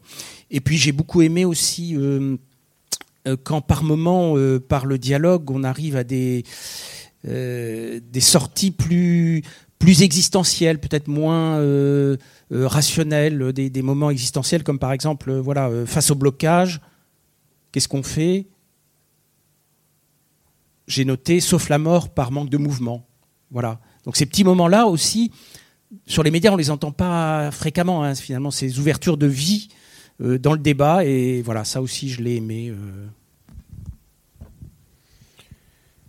Moi, j'ai aimé les, moments d'expression de doute. Euh, effectivement, les je sais pas. Euh, euh, peut-être j'ai changé d'avis. Peut-être je, pourrais avoir l'autre avis, etc. et peut-être ce, ce, que j'ai appris, ou en tout cas ce qui va me faire le plus réfléchir, c'est peut-être cette, cette, remarque que je trouvais assez juste qui est un peu le côté, euh, comme j'appelais macho, en fait, du, du, du, débat. En gros, ma réforme est plus grosse que ton blocage, tu vois. Euh, et euh, tu vas voir ce que tu vas voir, euh, et qui effectivement est, pas hyper productif. Euh, et, et, donc, qu'une partie finalement de la discussion à la fin est portée sur comment on pourrait essayer de faire des réformes. était en tout cas, on n'y est pas complètement arrivé, mais on n'avait pas le temps, mais était en tout cas quelque chose que je trouvais plutôt fécond comme conclusion d'un débat de cette, de cette nature-là. Euh, donc moi, ce que j'ai aimé, euh, enfin oui, ce que j'ai beaucoup aimé, c'est euh, les questions. Ça, elles ont toutes été bousculantes. elles ont été piégeuses par moments, mais c'était c'était dans une bienveillance et une intelligence voilà commune. Et ce que j'ai appris ou ce que je retiens, moi, c'est le glissement. en fait, on, glissait de manière assez récurrente sur finalement pas tellement la question de la légitimité du blocage, mais la question de la violence légitime ou la violence légale. Et moi, c'est une question qui me traverse beaucoup en ce moment, euh, notamment sur les questions de sabotage, notamment, notamment dans les questions de sabotage écologique, etc. Et, je pense que c'est une question qui va venir de plus en plus forte dans le débat à un moment donné, et qu'on ne sait pas vraiment comment la traiter parce qu'on est pétri de, de doutes, d'envie, euh, l'envie du grand soir, la crainte du grand soir, euh, d'illégitimité, de légitimité, et que c'est un objet qui est non identifié, qu'on a mis sous le tapis et dont on ne sait pas vraiment quoi faire. Et je trouve intéressant que par ce dialogue-là, on ait réussi à, glisser par moments sur ce, sur ce sujet. Merci. Euh, moi, ce que j'ai aimé, donc je fais partie de, ceux qui font aussi euh, ben, en, visio. Et pour moi, c'était la première fois que je le faisais euh, en physique. Et j'ai beaucoup apprécié parce que j'ai l'impression qu'il y a fait euh, en, visio il y a une certaine sensibilité, il y a une certaine, euh, on apporte aussi une certaine maturité, ça prend corps d'une certaine manière. Mais là, de se retrouver tous ensemble et en fait on se connaît pas du tout.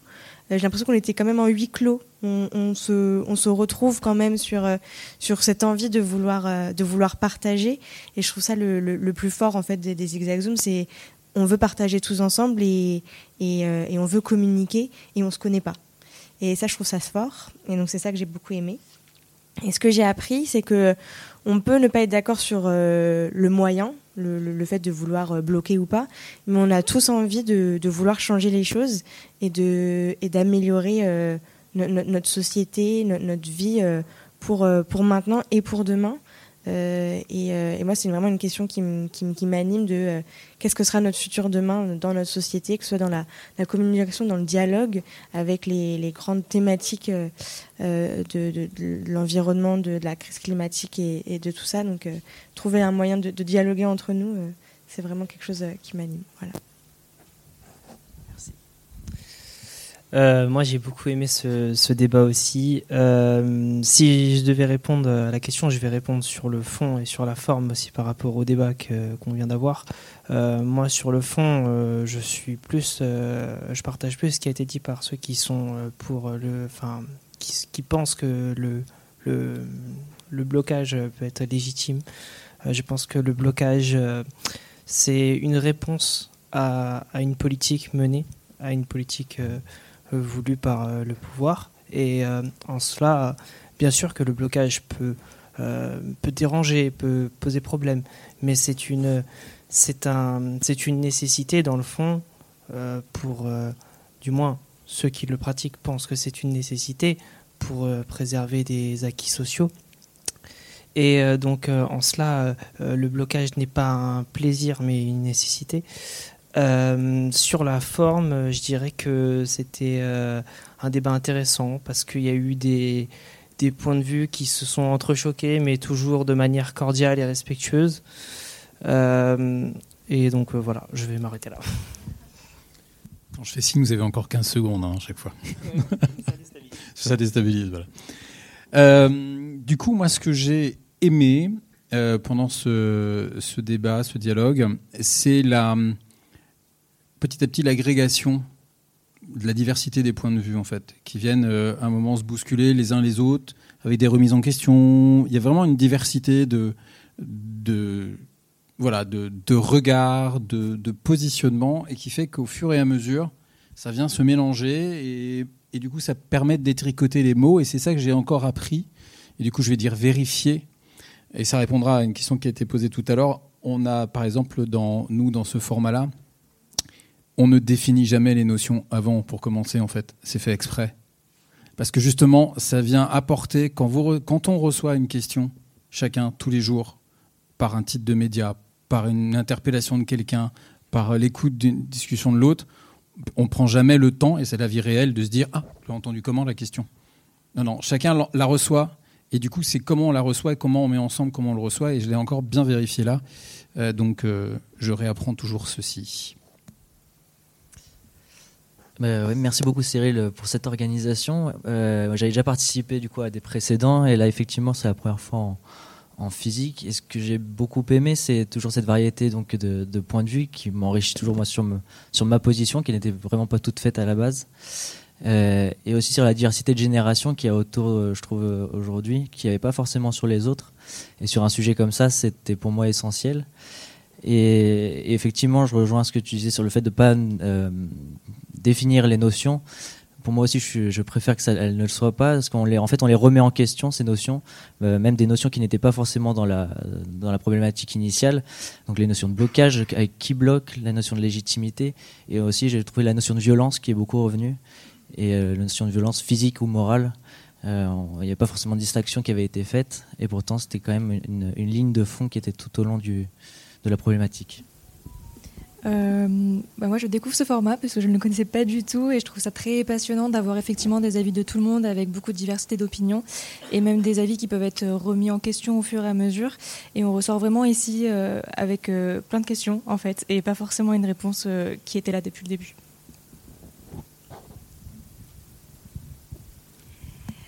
Moi, ce que j'ai aimé, c'est la diversité des questions et surtout qu'on ne répondait pas forcément par une réponse, mais par une autre question. Et par ailleurs, il y a quand même une. J'ai pensé qu'il y avait quand même une gêne à, parler de tout ça sans faire référence à des personnes et à des événements qui sont passés. Euh, le nom de Macron n'a jamais été prononcé. Et et on était un peu dans une, euh, euh, une parole un peu très précautionneuse quand même, comme si euh, on craignait d'aborder des problèmes un peu trop brûlants, je ne sais pas. Mais enfin, c'était très intéressant. Moi, j'ai beaucoup apprécié le format que j'avais vu juste une fois à distance et que j'ai trouvé effectivement très, euh, très puissant là. C'est quand même impressionnant d'avoir un groupe qui se rassemble un samedi après-midi pour parler. Voilà, je trouve ça vraiment, vraiment, moi je trouve ça vraiment chouette. Et puis, euh, j'ai beaucoup aussi euh, apprécié les questions qui, effectivement, amènent à penser au-delà de ce qui semble, sinon une évidence, en tout cas un point de vue qu'on adopte. Moi, je trouve que, voilà, on bouge de l'intérieur et j'ai l'impression que tout le monde a un peu bougé. En tout cas, moi, j'ai bougé ça c'est sûr. Et puis la troisième chose qui me, alors qui me plaît aussi beaucoup, c'est euh, d'entendre derrière euh, justement ces histoires de blocage où on est tous un peu coincés, l'appétit d'en sortir collectivement euh, avec voilà des apports euh, délibératifs ou autres. Moi, je trouve c'est extrêmement extrêmement enthousiasmant, quoi. Donc voilà, je ressors changé et et plus optimiste. Donc c'est bien. Euh, bah, merci à vous. C'était une écoute très intéressante. Ça m'a permis d'écouter les gens, euh, enfin, du côté non, sans m'énerver en fait. Je le dis euh, parce que récemment, c'est un peu difficile, justement, via les médias, de, non pas se faire une opinion, mais en tout cas d'avoir euh, un peu de recul sur tout ce qui se passe. Je suis pas très optimiste, mais, j'espère que des débats nous permettront de pouvoir échanger posé, posément en tout cas, c'est important, je pense. Voilà, merci à vous en tout cas. Oui, bah, euh, moi je découvrais aussi le, format, donc j'ai apprécié euh, ce, débat de, bon niveau et, respectueux. Euh, et ça m'a, je dirais, euh, conforté dans le fait qu'on est toujours plus, plus intelligent collectivement. On le voit dans d'autres domaines. Voilà. Donc, euh, et surtout quand on écoute les arguments des uns et des autres, et que c'est pas forcément, effectivement, pour revenir à ce qui a été dit, c'est pas forcément euh, une majorité euh, dans les sondages ou autres qui, qui est un argument ultime. C'est aussi la qualité de, des arguments qui sont présentés et, de, et, de la force de, de, des convictions. Quoi. Moi, j'ai beaucoup aimé le format. et les échanges. Et ce que j'ai appris ou réappris, c'est euh, l'importance du temps, euh, bah, du temps à consacrer, voilà, euh, et du temps à préparer. Merci. Donc, moi, c'était la première fois aussi. Le cadre extrêmement contraint, en fait, pour moi, c'est une ouverture. ça me paraît paradoxal, mais je pense que c'est très fort. Le caractère clivant de la question, en fait, il est modulé par le format, par le cadre ce qui fait qu'il permet le calme, le non-échauffement des passions. Ça contraint à écouter. Et la triangulation de l'échange euh, me semble justement répondre et compenser le caractère clivant de la question. Donc j'ai beaucoup apprécié. Alors moi, ce que j'ai aimé, c'est la euh, diversité des opinions. Et même si euh, c'était divers, il y avait une bonne connexion, une bonne fluidité. Et ce que j'ai appris, c'est qu'on pouvait euh, écouter les autres, même s'ils ont une opinion différente d'une autre. Moi, ce que j'ai aimé, c'est euh, oui, la méthode, donc euh, le, fait que ça permet vraiment une écoute, un dialogue sur un sujet sensible. Donc ça, c'est vraiment, c'est vraiment intéressant et fort. Euh, il y a une limite au sens où on est un peu dans le pour et le contre. On n'est pas pour ou contre. On n'est pas dans l'élaboration d'une solution. Mais euh, ce que je vois, ce que j'ai appris en termes de méthode aussi, c'est oui, le tiers avec le garant, même si c'est un rôle assez léger, mais qui permet sans doute de désamorcer des, des conflits stériles. Alors, ce que j'ai aimé, c'était la diversité des questions. Voilà, et que donc, euh, que égoïstement, je vais pouvoir partir avec quelques nouvelles questions qui sont nouvelles pour moi, euh, liées à la question principale. Et ça m'a fait penser, euh, ça m'a fait rappeler une blague que j'avais oubliée. Pourquoi est-ce que certaines personnes répondent toujours par une question avec une autre question? Réponse, pourquoi pas? Euh, alors moi, ce que j'ai aimé, c'est de pouvoir entendre chaque partie sans qu'elle soit interrompue, ce que je trouve euh, assez rare. Et même moi, dans ma façon de débattre, j'aurais pu interrompre des gens, et là, je trouvais ça bien de ne pas pouvoir le faire. Euh, et que le ton soit apaisé. Et je pense qu'effectivement, le fait d'avoir une troisième personne, ça permettait de pas prendre à partie la personne avec laquelle on n'était pas forcément d'accord, et qui on me pose une question. Donc, je trouvais ça super. Et je pense que ce que ça m'a appris... pardon, et une troisième chose que j'ai aimée, euh, c'est plus un point de vue personnel. Je trouve que parfois, euh, sur cette question, par exemple, de la grève en ce moment, euh, le non est moins entendable. c'est, permettez-moi, pardonnez-moi l'expression, ça, ça, fait un peu vieux con de dire qu'on est, enfin, je trouve dans mon milieu en tout cas, bref, de, de, dire qu'on est contre le blocage et en fait, bah, je trouvais que les trois expressions du non étaient euh, hyper intéressante à entendre et en fait euh, j'étais d'accord avec vous et donc ça m'a aussi euh, appris à me enfin à voir qu'on peut être positionné avec un nom mais en fait un nom qui peut être nuancé et qui va vers le dialogue et je trouve que c'est ça que je retiens aussi. Et ce que j'apprends plutôt réapprends c'est que finalement le débat pour moi il se situe en fait sur quels sont les pouvoirs les contre-pouvoirs dans quel type de démocratie on a envie d'être représentative, participative, directe, enfin tout ce qui a été évoqué et, que finalement parfois il nous manque quand même des informations en fait euh, sur euh, les choses et qu'on parle parfois sans vraiment savoir de quoi on parle. Voilà ce que j'ai appris. Oui, euh, moi j'ai été très surprise parce qu'au départ je me suis dit bon on va voir ce que c'est. Et puis je, dois dire je suis complètement subjuguée parce que le public avec les garants, avec tout le monde, tout le monde est en cercle. Donc il y a quelque chose qui se passe il y, a une écoute qui est profonde. Euh, il y a pour moi des effets de résonance qui ont été importants. Donc euh, euh, la non-violence ressort, est vraiment ressortie. c'est ça a été un réservoir de diversité. Et je trouve que ça, c'est quelque chose d'exceptionnel parce qu'il n'y a pas eu de jugement. Il y a eu une tolérance et une bienveillance. Moi, je trouve que c'est un super laboratoire. Et je dois dire que on pratique ça, enfin nous on connaît ça, et c'est vrai que ça, ça fait vraiment plaisir de voir une ouverture de, de vie et de diversité, qui laisse place au doute aussi.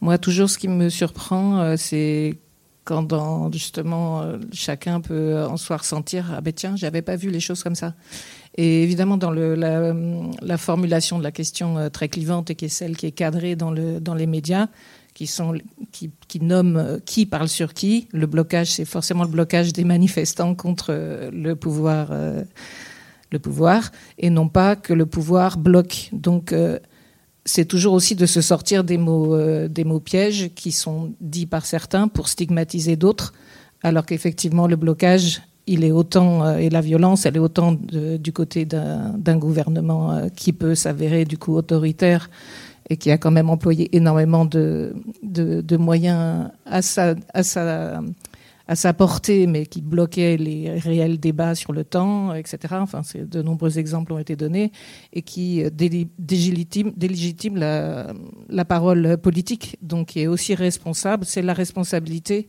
d'un pouvoir euh, démocratique d'organiser les contre-pouvoirs pour qu'ils puissent être sentis justes par par l'ensemble des personnes. Sinon, la légitimité est effectivement à l'objection de conscience et, plus.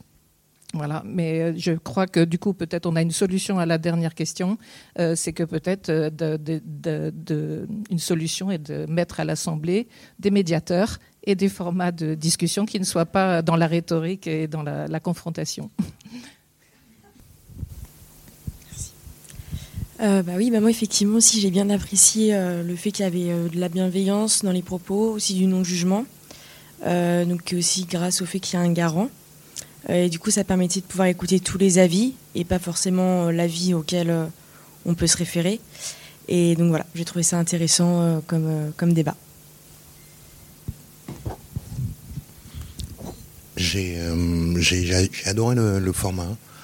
le, concept, voilà, derrière l'opposition, m'a moi permis de voir ou de regarder euh, bah, la diversité et surtout la, la sensibilité des opinions, la, enfin le, le, côté sensible qu'il y a en, soi, en, vous, dans euh, la défense euh, d'un point de vue, d'un argument qui qui, qui, qui, voilà nous anime.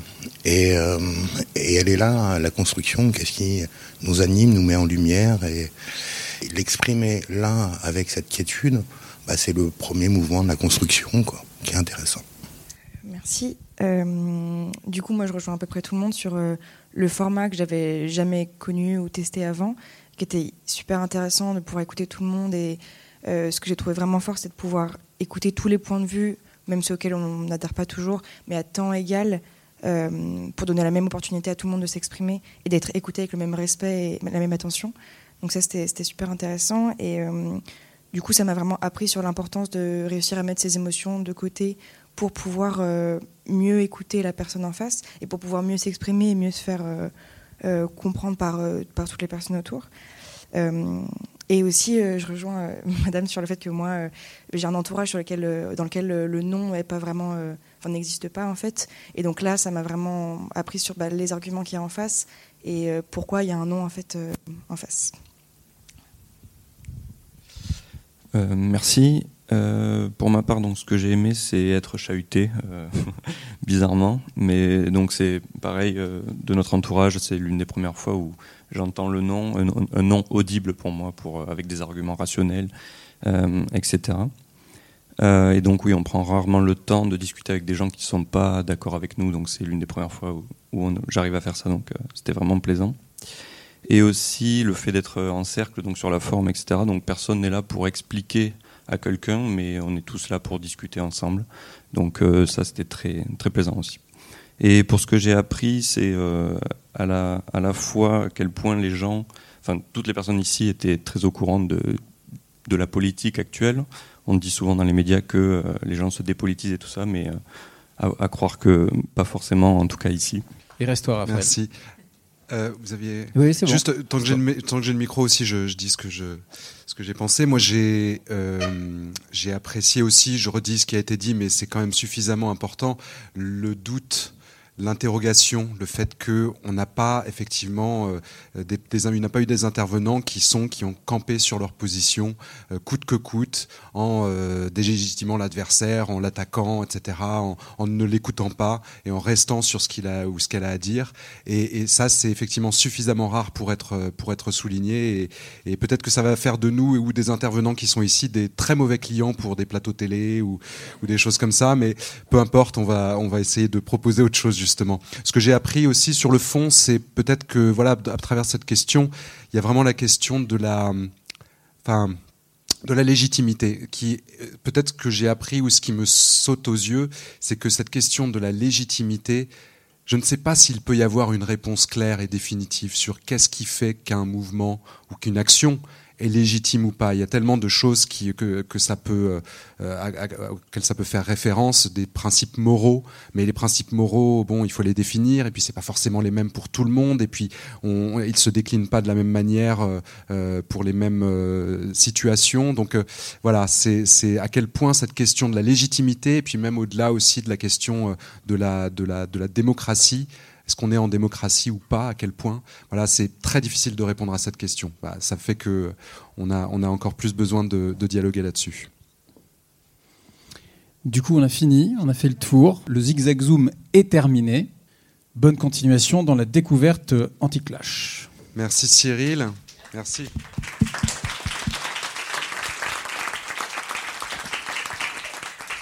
Voudrais remercier effectivement aussi euh, Momar qui, euh, qui a la technique, qui fait partie de Making Waves. Making Waves qui est une, euh,